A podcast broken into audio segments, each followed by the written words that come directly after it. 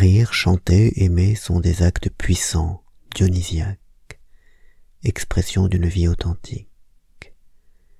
La douceur implique le corps, c'est-à-dire l'idée et la sensibilité d'un corps que la douceur aurait éduqué, élevé, anobli.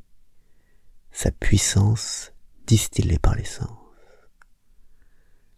La douceur ne se possède pas, on lui fait hospitalité. Elle était là, aussi discrète et nécessaire et vitale qu'un battement de cœur.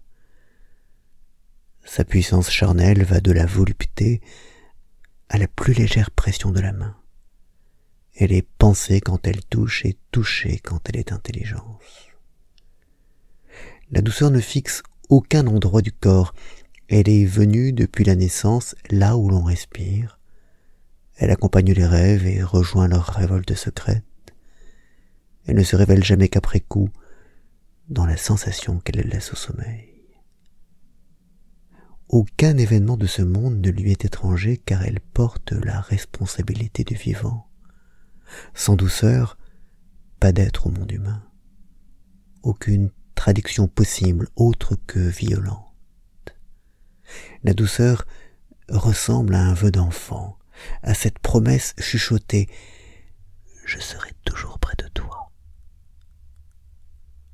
Non révélée comme les ailes des papillons enroulés dans leur chrysalide, la douceur habite toute pensée dans le processus de son devenir sensoriel.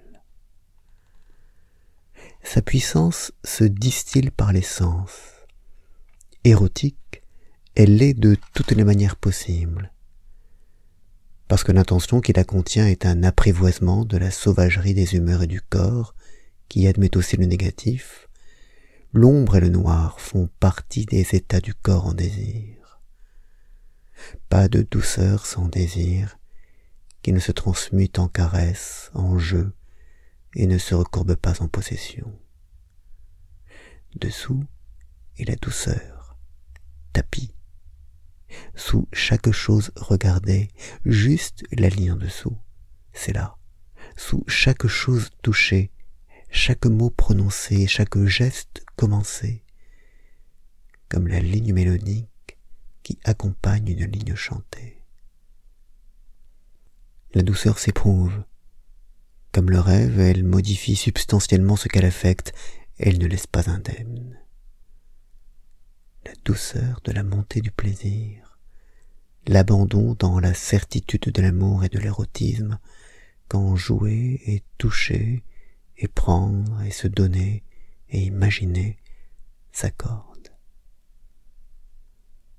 La douceur est l'une des sources de l'érotisme, elle peut en rejoindre les contrées les plus sauvages, libres. Sans elle, plus d'espace lassé d'ombre et de lumière, plus d'approche, d'abandon, de jeu, d'invention, de mirage. Si la douceur était un geste, elle serait caresse. La caresse transcende le sensible.